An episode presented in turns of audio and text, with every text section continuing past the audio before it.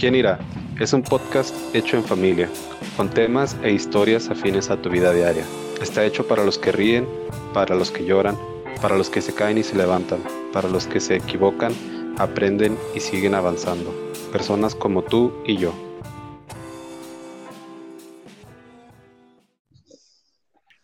Buenas tardes, ¿cómo están?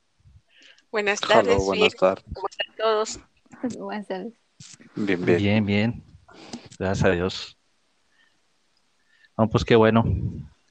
Eh, un día más de, de grabación y pues hoy yo he estado, bueno, hoy y días atrás he estado pensando en los temas que nosotros traemos aquí. Son cosas que tratamos de que sean cosas cotidianas que vivimos cada uno de nosotros y que sean lo más afines a lo que vive las personas que nos escuchan.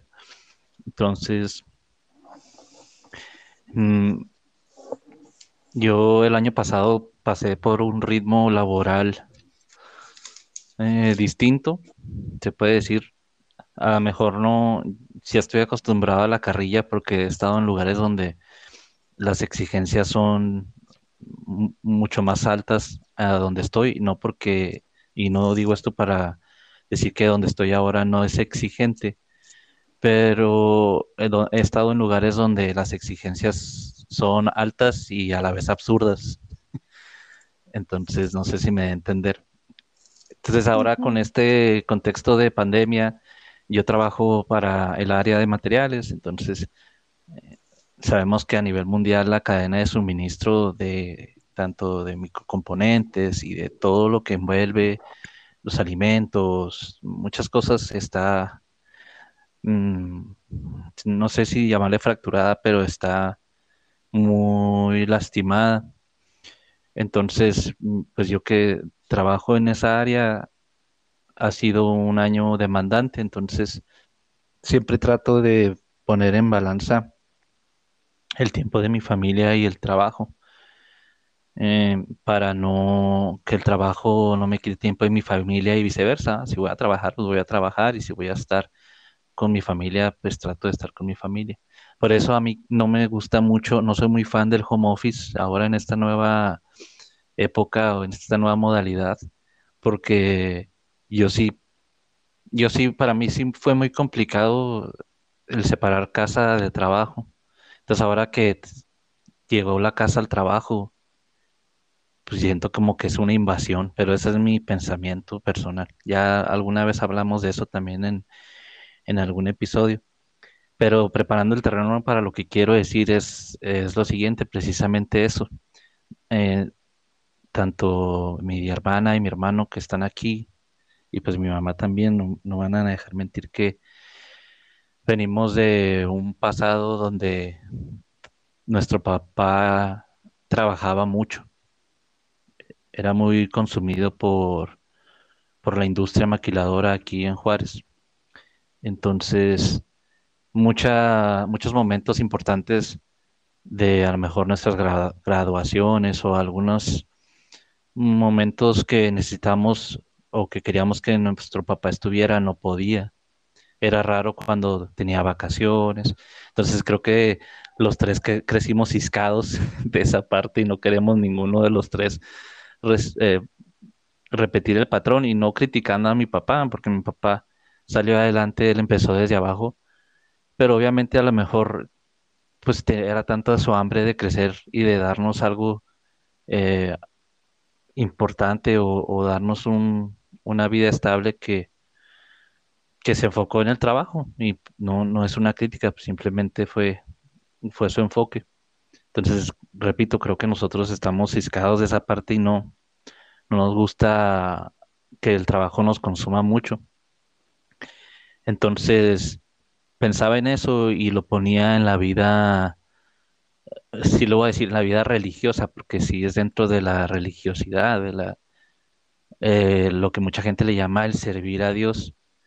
Entonces, yo veo que ahí, veo en el internet, sigo algunas páginas en Instagram de, de, de grupos cristianos y, y veo que muchos tienen mucho servicio, especialmente ahora en este tiempo de pandemia, se han prestado mucho a salir a la calle y, y hablar con la gente y regalar, servir, pero yo pensaba, eh, meditaba en eso y decía, bueno, pero es que hasta cuánto te, absorbe, te absorbe, entre comillas, el servicio, ¿ah? Porque yo veo que el mensaje que Jesús vino a traer al mundo fue un, fue una reconciliación, obviamente, fue, vino a, pi- a limpiar nuestros pecados, a dar su vida por nosotros y a hacernos entender que somos hijos de Dios. Él dijo que nadie llega al Padre si no es por medio de Él. Entonces vino a hacernos entender que somos hijos de Dios. Y analizo todo eso porque a mí me resuena mucho el ser hijo de Dios. Ahora creo que los tres siempre nos referimos a Dios como nuestro papá. Entonces yo pienso y digo, bueno, pero es que mi papá, si- siempre analizo esa parte bíblica que dice, si ustedes siendo hombres dan buenas dádivas a sus hijos, cuanto y más eh, Dios Todopoderoso eh, hacia ustedes. Entonces yo pienso, es que pues yo no quisiera que mis hijas estuvieran consumiendo su tiempo en, en no sé, en, en limpiarme la casa o en este, en estar barriéndome allá afuera, no sé, eh, por decir tal hacha de la casa, ¿no? O estar haciendo cosas para mí, o sea, yo quiero que ellas se desenvuelvan, que, que hagan sus cosas que les gustan, que disfruten su niñez, no sé, que vayan experimentando. Entonces a mí esos, esos conceptos bíblicos que yo les digo me da la pota para pensar que Dios quiere lo mismo con nosotros. Pero yo veo gente que, que aún sigue, seguimos, porque alguna vez cometí ese error y, y estoy constantemente recordándome para no cometerlo, el, el creer que mientras más hago en la iglesia, Dios más me va a amar o más voy a agradar a Dios.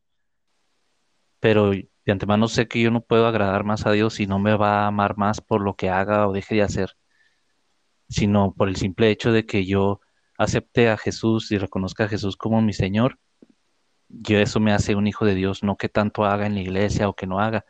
Con esto no digo que nos sirvamos en la iglesia o que no ayudemos a la gente, pero pienso, veo en, muchos lados que ya es como un- una idolatría al servir o, están en modo automático de estar sirve sirve sirve y han perdido su visión personal hacia la que realmente yo pienso que Dios quiere para cada persona. No sé qué ustedes opinen acerca de esto.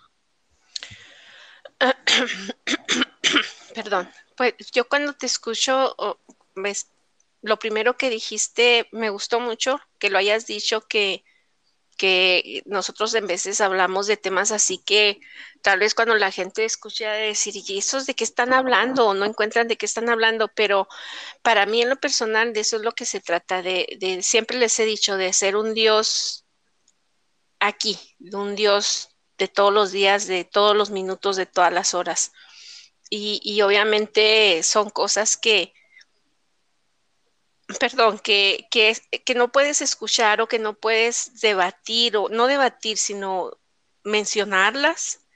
Eh, por ejemplo, en, una iglesia, si tú vas a una iglesia o vas a la célula o vas, o sea, no, no, no suelen uh, separarse mucho de los temas bíblicos, ¿me explico?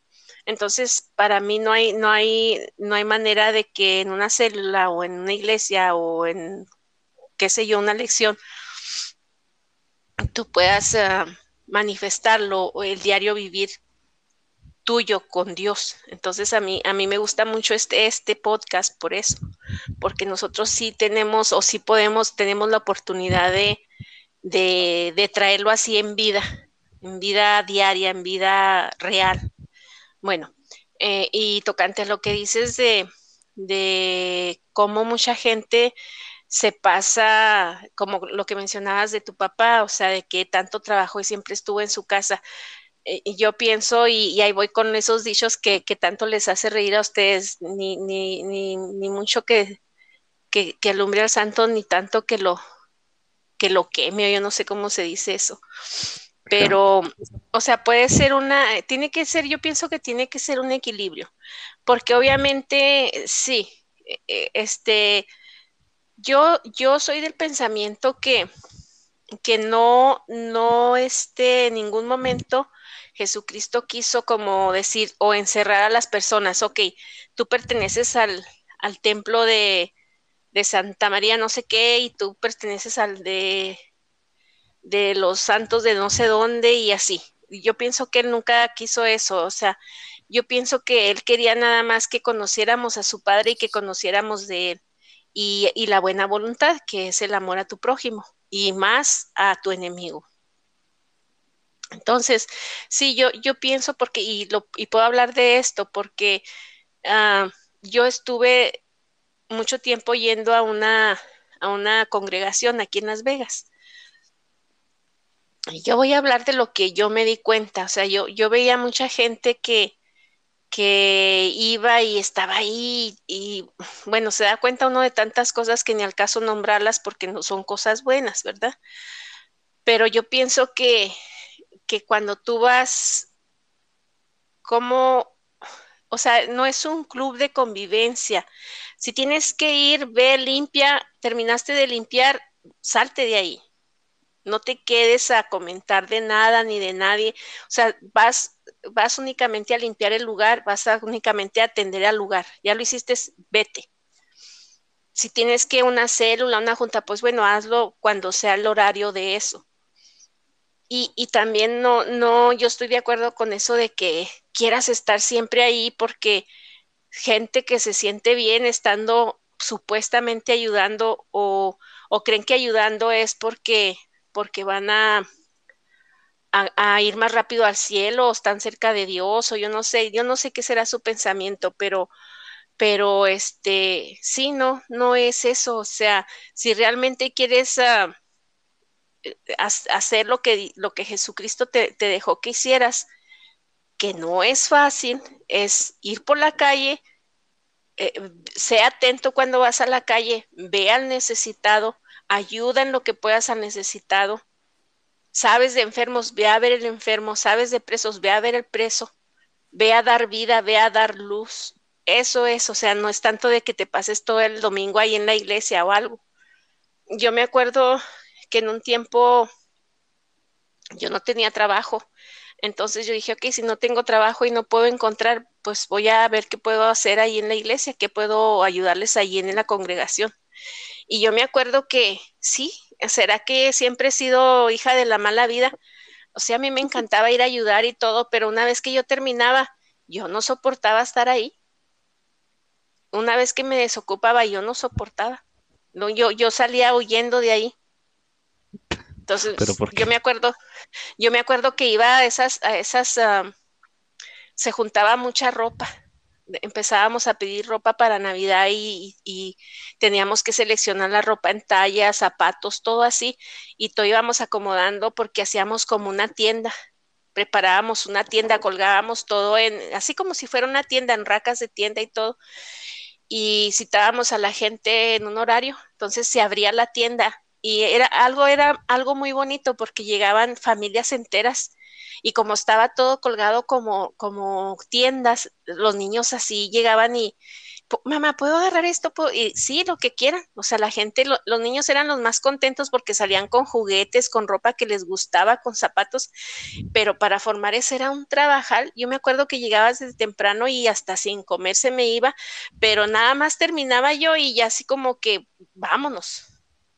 O sea, mientras que estaba ocupada era eso, pero yo pienso, hoy pienso, y como digo, mi manera de pensar muy personal, que era eso, o sea, si yo ya fui a ayudar y a lo que tenía en mi corazón de ayudar para que esa gente llegara y, se sintiera tan bonito, para que los niños por primera vez llegaran a un lugar y todos les compraran, pues era, ese era mi trabajo, ese era mi, esa era mi ilusión, ese era mi, mi, mi ir ahí. Entonces, una vez que se termina, pues yo me iba, no sé por qué, así era siempre. Igual cuando iba a la despensa, eh, mi trabajo era ir al banco de comida, traer la comida, arreglar la comida, repartir la comida. Una vez que se decía, vámonos, no más. Yo me acuerdo que mi mamá siempre nos enseñó eso. no las quiero ver en un grupito de, de, muchachas. Eh, los grupitos no son buenos, los grupitos es para, hacer, ¿cómo, se, ¿cómo decía mi mamá? Para planificar cosas malas o estar hablando de alguien más. No las quiero en grupos. Y será eso que a mí me quedó siempre en la cabeza que decía yo que ya terminé de hacer lo que estoy, lo que hice aquí, vámonos.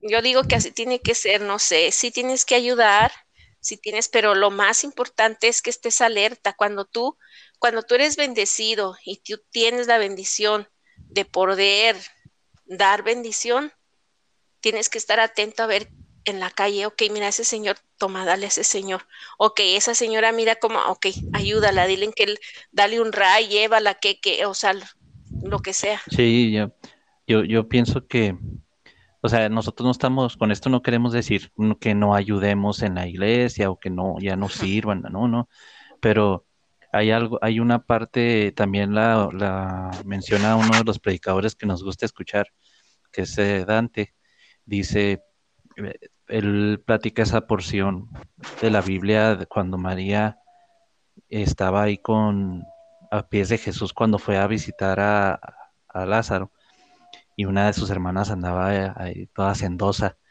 y se enojó, ajá, se enojó porque la otra estaba a los pies de Jesús.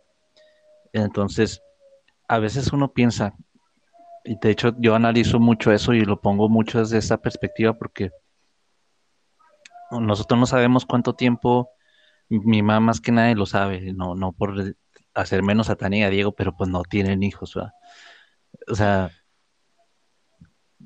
el saber que los hijos son prestados y que Dios en cualquier momento se los puede llevar, reconocer eso, pues bueno, es un poco, es difícil, pero a final de cuentas, pues son de ellos.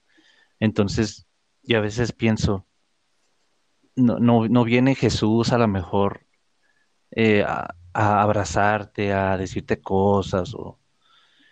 pero esas demostraciones de cariño como de Jesús así de de Dios mismo eh, te, lo da por medio de tus hijos, de mis niñas, por ejemplo. Entonces, si a veces andamos buscando a Jesús y a Dios en tantas cosas, en el servicio, en, en predicar, en, en lo que gustes y mandes que se haga en la iglesia. Y a veces está tan a la mano y estamos tan ciegos, no nos damos cuenta que, que el tener una una cama, el poder dormir con tus hijos, el poder dormir abrazado con tu esposa.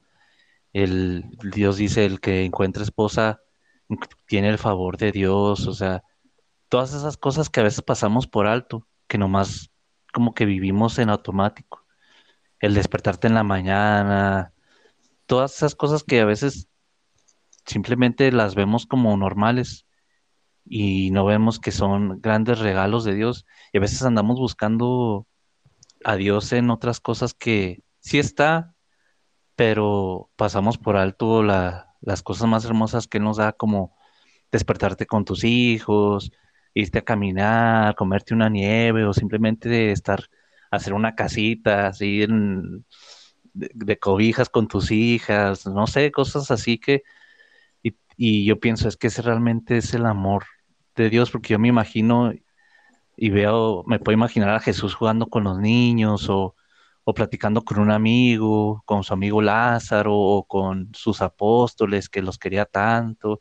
Y eso eran los momentos especiales para él cuando, cuando él estaba aquí en la tierra, porque él se hizo hombre.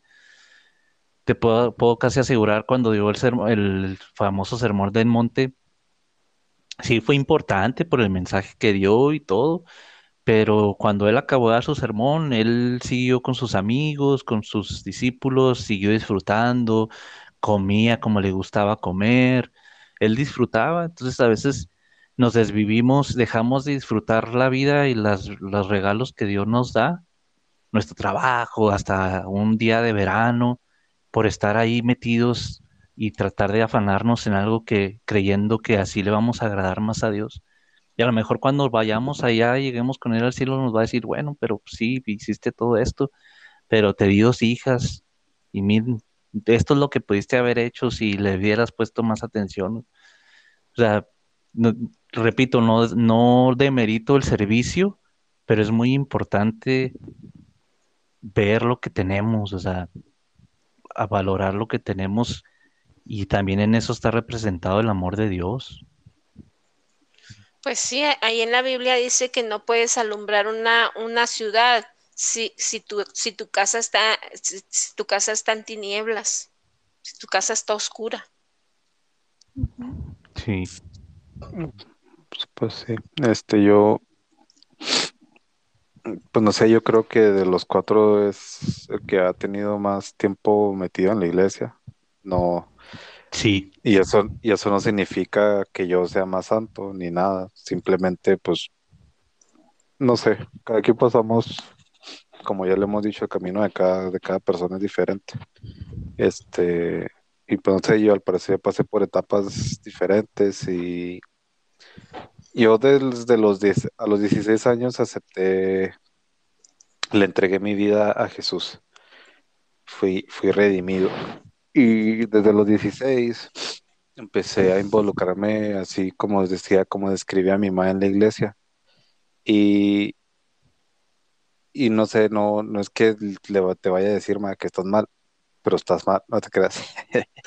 este, eh, una, por ejemplo, una cosa que a mí me, eh, me ayudó mucho porque no, eh, no sé, en, el momento en el que yo le entregué mi vida a Jesús, por ejemplo, Carlos vivía en Ciudad Juárez, mi papá estaba en Ciudad Juárez, uh, yo vivía en Las Vegas con mi mamá y con Taña, este, pero en ese tiempo Taña y yo estábamos muy heridos emocionalmente, mi mamá estaba atravesando por un tiempo difícil también, uh, entonces mi fa en ese tiempo mi familia de verdad estaba un poco fracturada, eh, éramos menos funcionales de lo que somos ahora.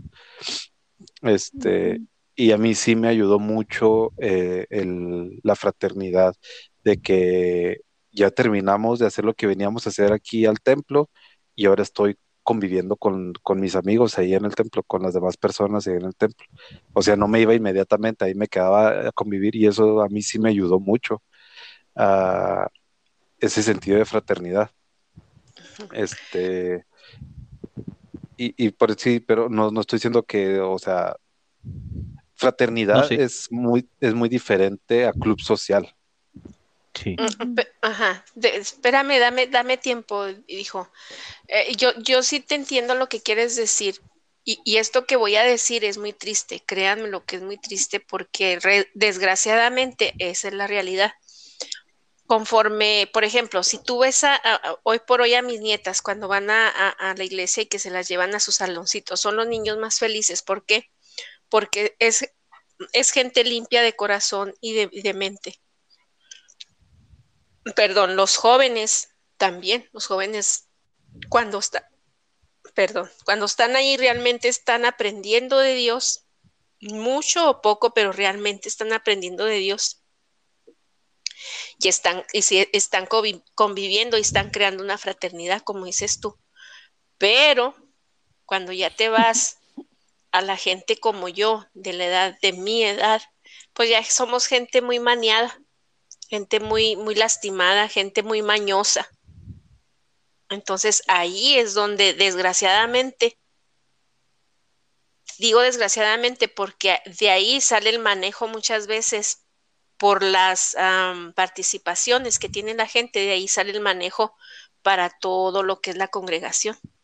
Entonces, imagínate, por eso muchas veces hay congregaciones que andan muy mal.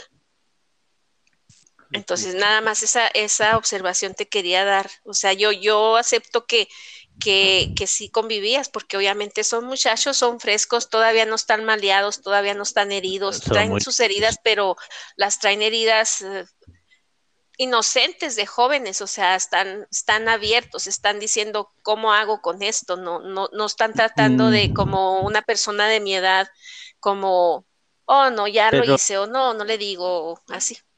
Bueno, nomás para dejar a Diego que hable, pero no necesariamente, es que a Diego, como él dice, él le tocó un camino distinto. Sí, sí, claro. Pero yo me refería nada más a lo de, de, de, las, de las etapas o de las secciones que, que tiene una congregación, ¿verdad? Que, que no lo, no lo podemos eh, negar, o sea, obviamente los niños es algo muy bonito, los adolescentes pues todavía es algo muy fresco, donde se da la problemática o, o de qué hizo esto, qué hizo lo otro. Yo por eso me iba rápido, yo veía tantas injusticias, tantas injusticias de las cabezas líderes que decía, ¿cómo puede ser posible? O sea, no puedo yo con esto, yo me iba. Y luego, Diego, disculpa la interrupción.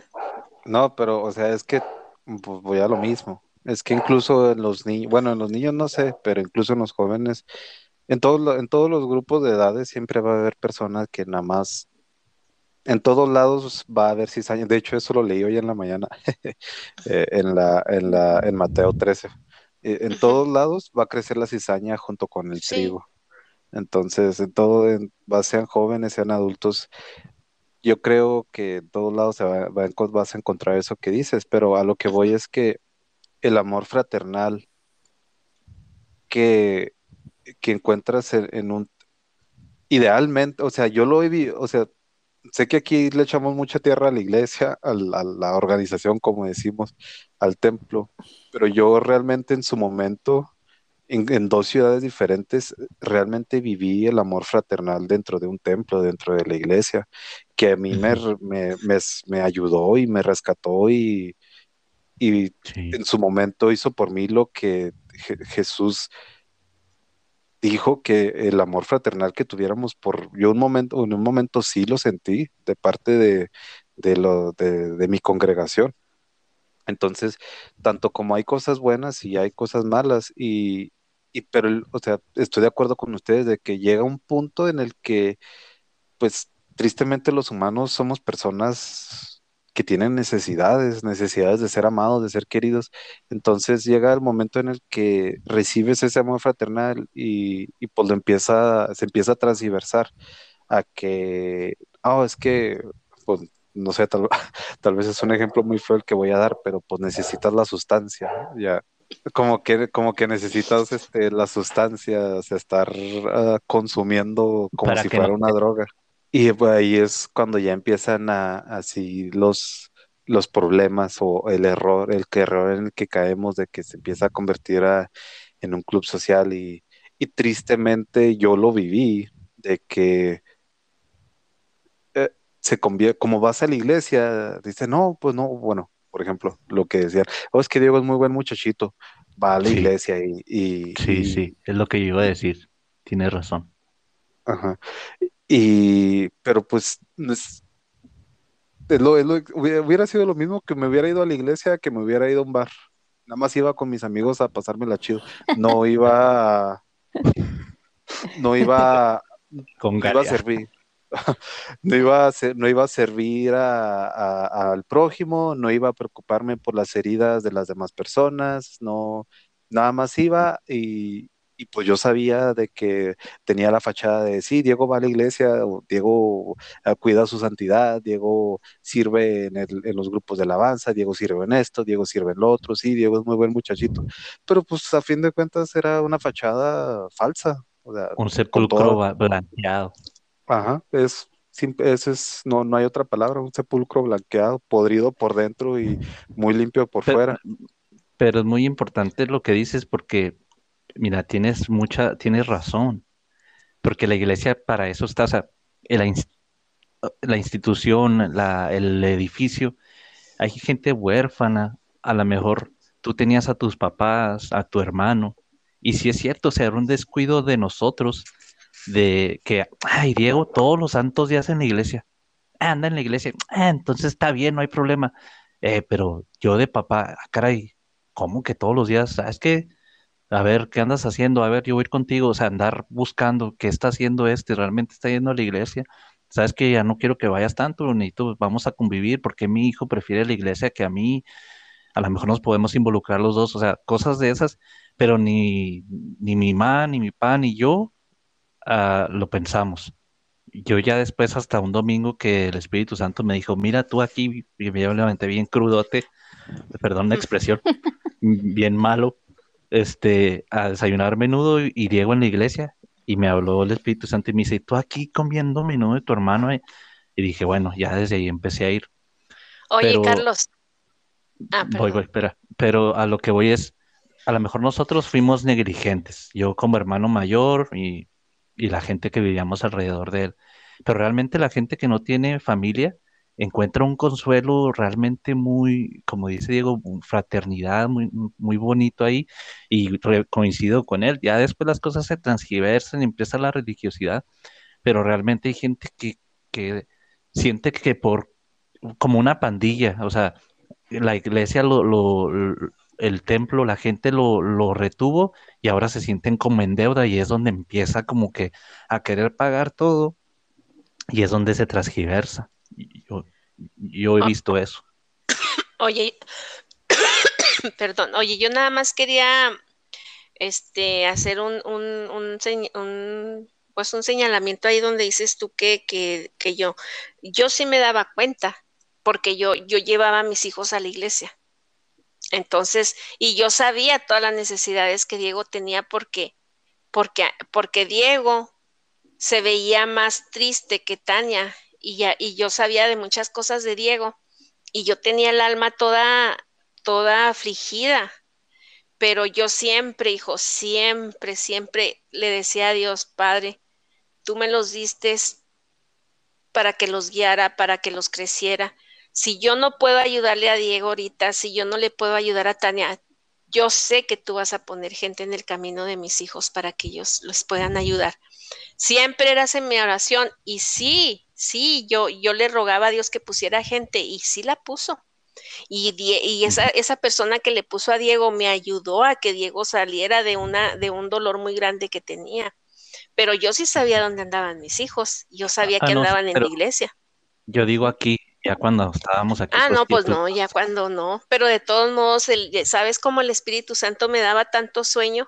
Pero bueno, este, nada más para hacer ese, esa, o sea, yo nunca fui como que, ah, están en la iglesia, son muy buenos, no, o sea, no, incluso como les comento en otros, uh, en otras pláticas que tenemos, era una cosa que, que a mí se me reveló desde un principio porque ya a mí se me reveló desde aquella vez que los muchachos tenían una, iban muchachos de la high school, nada más por el gusto de ir a la casa a leer la Biblia con Diego y, Tania. Desde esa vez a mí se me reveló que siempre iba a tener la bendición de hablar con ustedes como lo hacemos ahora. Bueno, pues yo me voy a sincerar y voy a decir que la verdad yo no entiendo el concepto de, de la iglesia como institución. Solo vamos a decir, en esta, en esta conversación está el que servía como loco, que se la veía todos los días en el templo, el que medio servía, la mamá que también servía de repente y la que nunca servía. no, no, pero... Están los cuatro puntos de vista, más para quedar claro. Me tengo que ser sincera y, la verdad es que yo no entiendo de dónde salió ni la estructura ni el concepto de, de, poner iglesias como instituciones. Yo no lo he encontrado nunca en la Biblia, no sé, no, tampoco no me ha tocado, a lo mejor sí está, no me ha tocado leerlo a mí. Eh, y más ahora, ahora que, que papá salió a mi encuentro, que que fue él quien vino por mí, o sea, me queda muchísimo más claro que no, no es necesario ir a la iglesia. O sea, no es, no es necesario, lo digo como, no tiene que ser que te sientas obligado a ir. Y si vas a ir, que sea por, por la razón de ese amor fraternal que quiere papá que tengamos, del que Diego dice que encontró pero no por otra razón. También la, este, la semana pasada creo que fue, eh, escuché la, la plática de, de, bueno, este señor que admiramos tanto, del de, pastor Dante. Yo la escuché hoy, está tremenda. Pero, pero no, o sea, a mí me queda claro que nuestro enfoque siempre, no importa, eh, nuestro enfoque sobre todas las personas es Dios y después de Dios, nuestros seres amados. Y creo que él, tomó, él tocó el, punto de, de ser fiel a ir a la iglesia y todo eso, pero la verdad que yo no lo entiendo. O sea, no, no, no lo puedo entender y entre más pasan los años, menos. Porque, o sea, Dios es Dios de toda la vida, de todo el mundo. Si tú, si tú sales de tu casa, tú puedes ver a Dios en todas partes y, y destellos de Dios en todas las personas, hasta en las personas que te, que te lastiman, que te hacen la vida difícil. Y y si tú piensas que Dios no está ahí, pero Dios solamente está en la iglesia, Dios solamente está en el edificio, en el edificio, o tú piensas que estando todo el tiempo ahí, tú estás agradando a Dios, lo lamento decir que la verdad es todo lo contrario. ¿Se explico? Al menos, al menos que tú estés yendo por, por la razón correcta, que es el amor, que es llorar con los que lloran, alegrarse con los que se alegran, para convivir, eh, hablar de Dios. Entonces, pues sí, sería, sería muy bueno que todas las iglesias fueran así, pero si es por otro motivo, para sentirte parte de algo, pues es el motivo equivocado. Bueno, yo, y, pero deje, pero no, pero de Carlos dijo, y la que nunca ha servido, déjenme decirles que eso no lo saben ustedes. yo sí lo sé. Pero yo cuando ya me quedé sola, que no estaba ninguno de ustedes aquí, yo empecé a ir a la iglesia. Y, y yo me compré una guitarra y empecé a aprender a tocar guitarra yo sola, porque yo quería estar en el grupo de alabanza. Y total que me aceptaron en el grupo de alabanza de los servicios de los miércoles a los que nadie iba. Y, y después empecé a tocar y resulta que de repente me dijeron a mí que si quería estar en el grupo de, en el grupo principal de los domingos. Y luego me acuerdo mucho que llegó el líder de la alabanza y me dijo, ¿y qué, cómo te sientes que ya vas a tocar, que ya vas a tocar con, con nosotros los importantes? Y dije, ah. cuando me dijo eso, yo agarré mi guitarra, me salí y nunca más volví. Porque, o sea, o sea, no, no entiendo. Yo por eso, yo, yo amo hablar de Dios y platicar y enseñar, no enseñar, pero compartir mi testimonio y todo. Pero la, las, los lugares así los repelo, no puedo.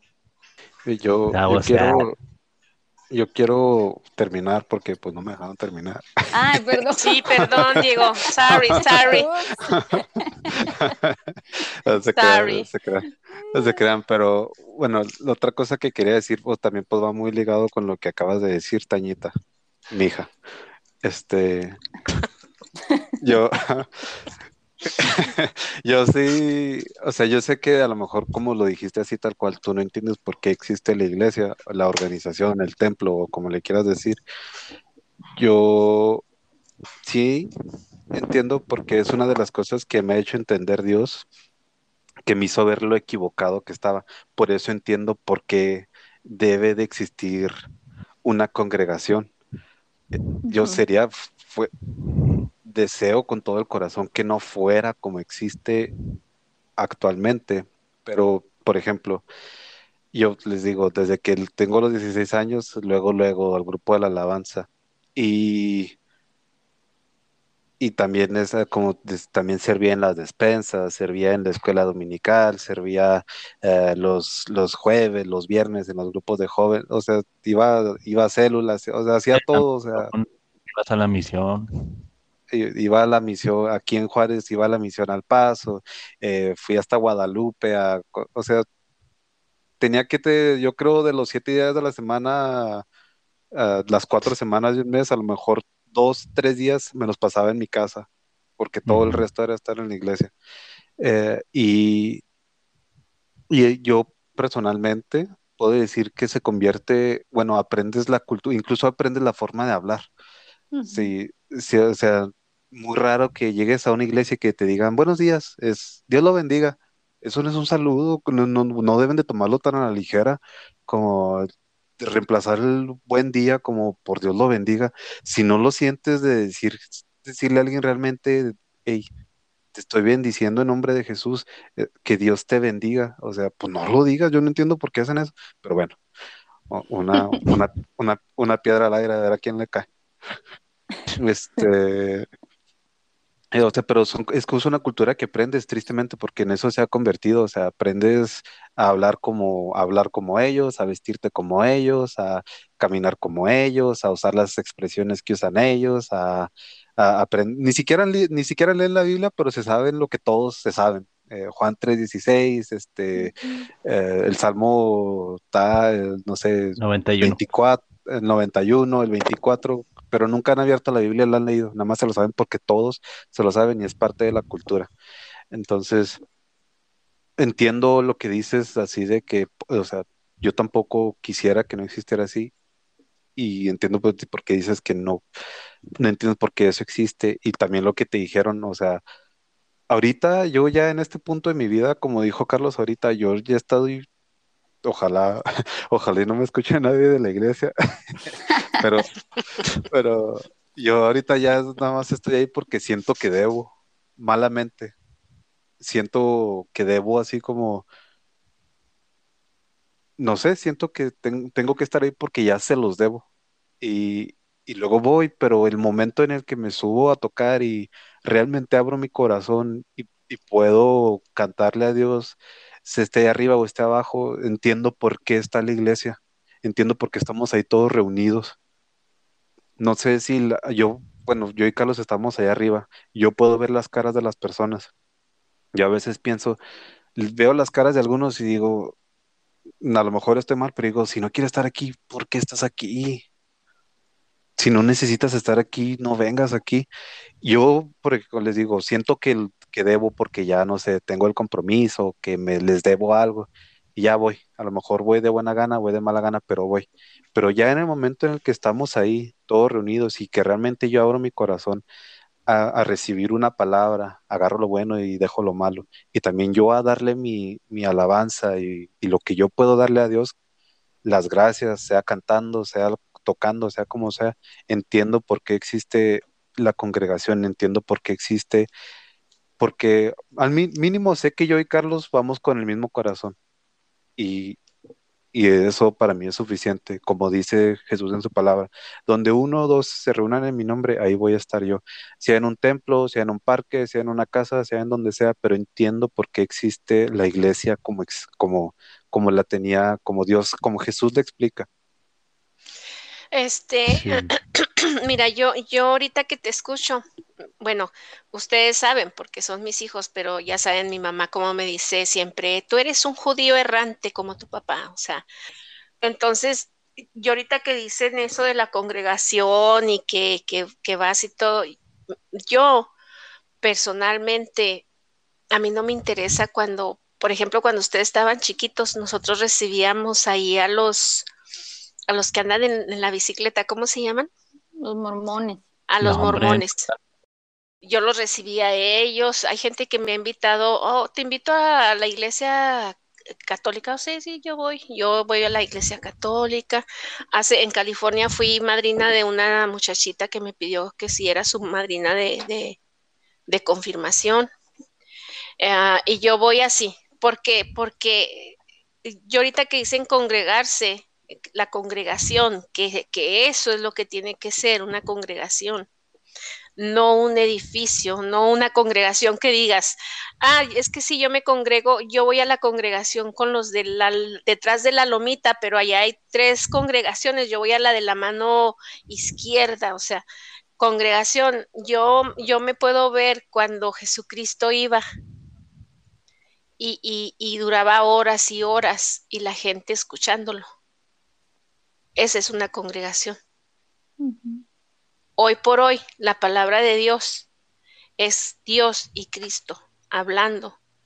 No importa dónde, a mí me, a mí, a mí, como dice Tania, a mí me enloquece, me fascina cuando yo llego, no me importa dónde llegue, mientras que yo esté escuchando una persona, porque porque hay personas que realmente es tanto su, amor por Dios que cuando están leyendo la Biblia es el Espíritu Santo el que está hablando. Y te llenan y los escuchas. A mí es algo a mí que, que no sé ni cómo describir cuando yo, yo llego a la iglesia y empiezan a hablar las cosas de la Biblia. Es para mí un vicio, es un deleite, es un, no sé cómo es describirlo. También cuando son las alabanzas. Ah, pero eh, eh, hay alabanzas que, Dios mío, o sea, tenemos que ser realistas. Hay alabanzas que dices tú, y esa alabanza, o sea, ¿de qué se trató esa alabanza? O sea, hay tantas cosas que tú puedes decir, pero si estamos hablando de congregación, no importa, te puedes congregar en, si vas caminando y, y, está alguien ahí con su Biblia abierta y está leyendo y está, ahí puedes llegar y ahí, eh, ahí estarte escuchando la palabra de Dios, ahí ya te estás congregando. Pero si no te gusta una alabanza, no quiere decir que no esté bien, pues a lo mejor no te gusta a ti, porque a muchas que no, le gustan a Diego, a mí sí me gustan. Pero yo me refiero no, no a que me guste de, la música o algo. Yo, ustedes saben, y, y yo se los he dicho últimamente, o sea, yo siempre pongo atención en lo que dice la canción, la alabanza o lo que esté. Y hay gente que le gusta la alabanza nomás por el tonito, ah, y no saben ni lo que están cantando. o hay gente que, que, que habla y habla y dicen la alabanza y dices tú, pero, o sea, ¿de qué se trató? ¿Cómo? ¿De qué este? ¿Sabes cómo? Eh, eh, también en la alabanza, pues es que en todo, no, pero con esto yo no quiero decir que todo esté mal tampoco, o sea, hay de todo, pero, pero sí, este, sí tenemos que ser ah, realistas en muchas cosas. Por ejemplo, eso de, de, la congregación que, que se ha ido por otro lado, ¿verdad? La congregación. Se ha perdido realmente el significado de lo que es una congregación. Pero pues eh, hay cosas buenas, dentro de todo hay cosas buenas y hay cosas malas. Sí, como decía Diego, lo del trigo y la cizaña. Yo solo para cerrar quiero decir que la gente que nos escucha, no es que estemos echándole tierra y que estemos en contra de las iglesias y los templos. No, no, no, no. Porque a ver, a lo mejor nos escuchamos muy, muy necios o muy eh, insistentes en eso. No estamos diciendo que no se congreguen ni que no sirvan. Simplemente estamos hablando de nuestras experiencias. Mm, yo, yo me congrego, este, y hacemos muchas cosas pero a lo que yo quiero exhortar, lo que yo quería traer a la mesa, bueno, creo que lo, lo he conseguido, es eh, que nuestro servicio, entre comillas, no sustituya el lugar de Dios. Como decía Tania, no vayamos a hacer muchas cosas a la iglesia para llenar ese espacio, porque ni siquiera al hacer las cosas en la iglesia bajo los motes de que son para Dios, va a llenar ese espacio que solo Dios puede llenar. Solo eso. Sí, y este, yo lo, yo con lo que quiero terminar es que a Dios le vale más, a nuestro Padre le vale más que lleguemos a nuestra casa y vayamos a nuestro cuarto y platiquemos con Él como nuestro Padre, que estemos todo el día pretendiendo que estamos haciendo las cosas para servirle a Él, no solamente porque queremos pertenecer a algo.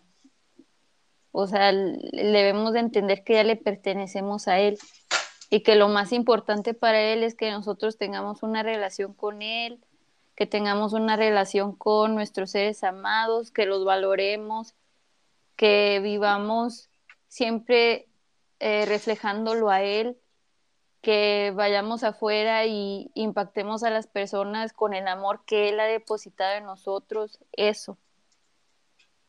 No, no, no hay que desenfocarse de que lo más importante, y, y Carlos lo repite muy, muy seguido, es el tiempo que, que tienes que valorar con, con la familia que Dios te ha dado con las personas, no con las situaciones, no con las cosas, con los seres humanos.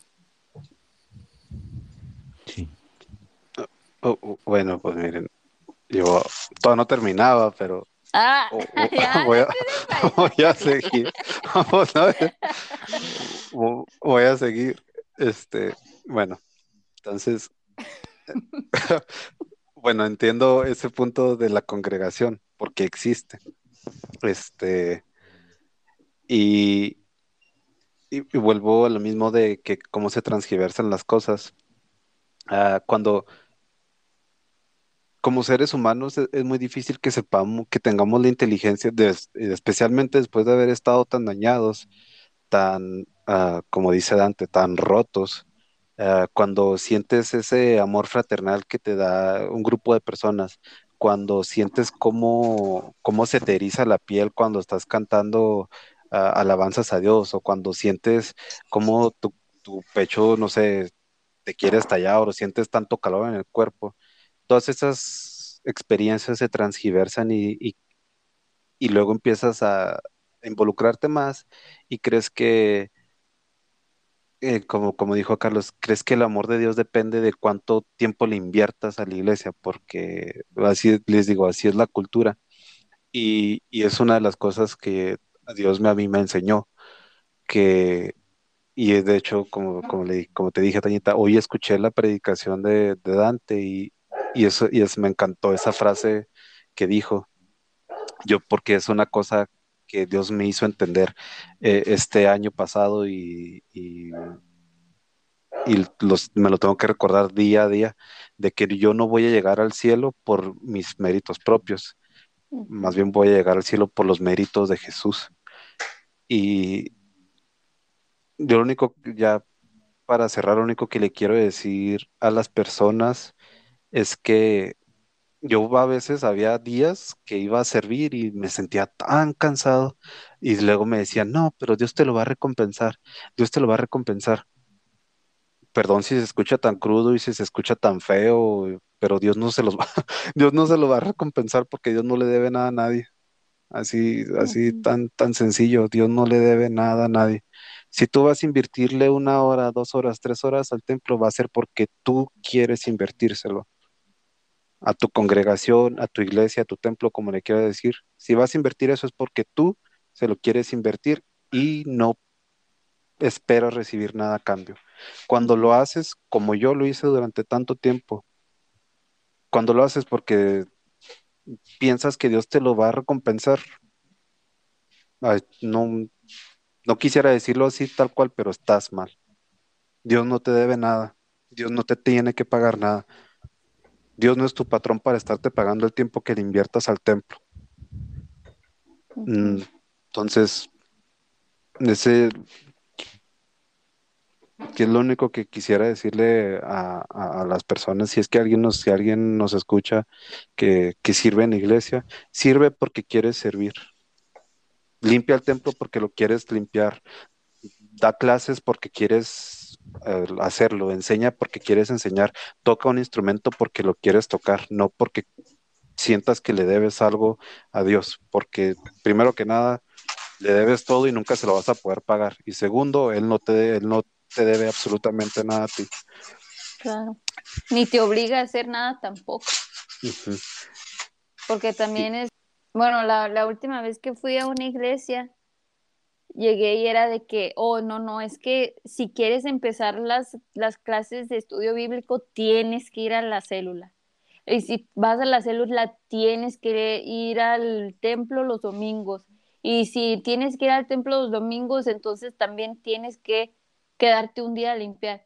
O sea, tienes que, no, no, también eso es algo que, una idea que no entiendo, que los líderes de las instituciones digan, tienen que, pues más bien si lo van a tratar como negocio, pues mejor hagan un budget y pongan y retiren dinero para, para contratar empleados que limpien el templo, ¿no?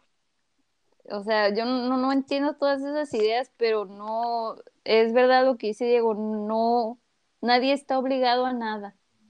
Si lo, si vas a hacer algo, tu corazón, tu corazón tiene que estar en el lugar correcto y hacerlo porque es algo que sale de tu corazón, no porque te están obligando o porque te sientes obligado.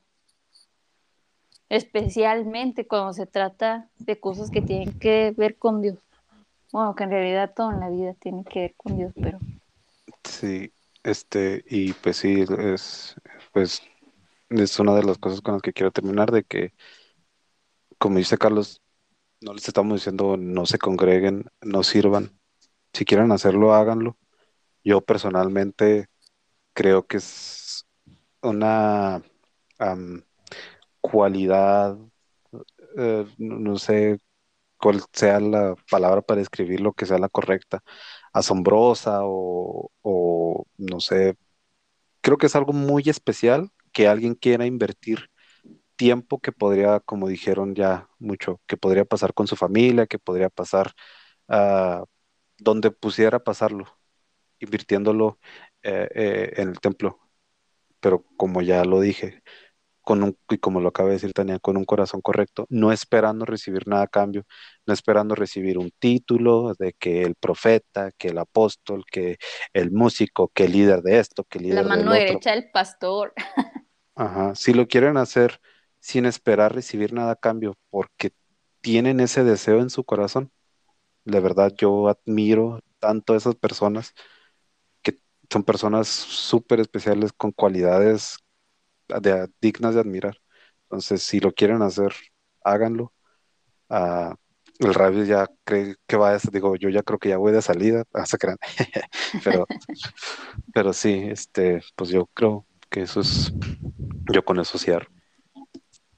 Bueno, este, pues yo creo que eso es todo uh, de esta plática, este, pues una disculpa si nos pusimos intensos o sí, si a, si alguien le, no le pareció lo que dijimos, pues con mucho gusto uh, los invitamos a que nos escriban a, nuestro correo electrónico, a quien irá podcast, todo junto, uh, arroba outlook.com.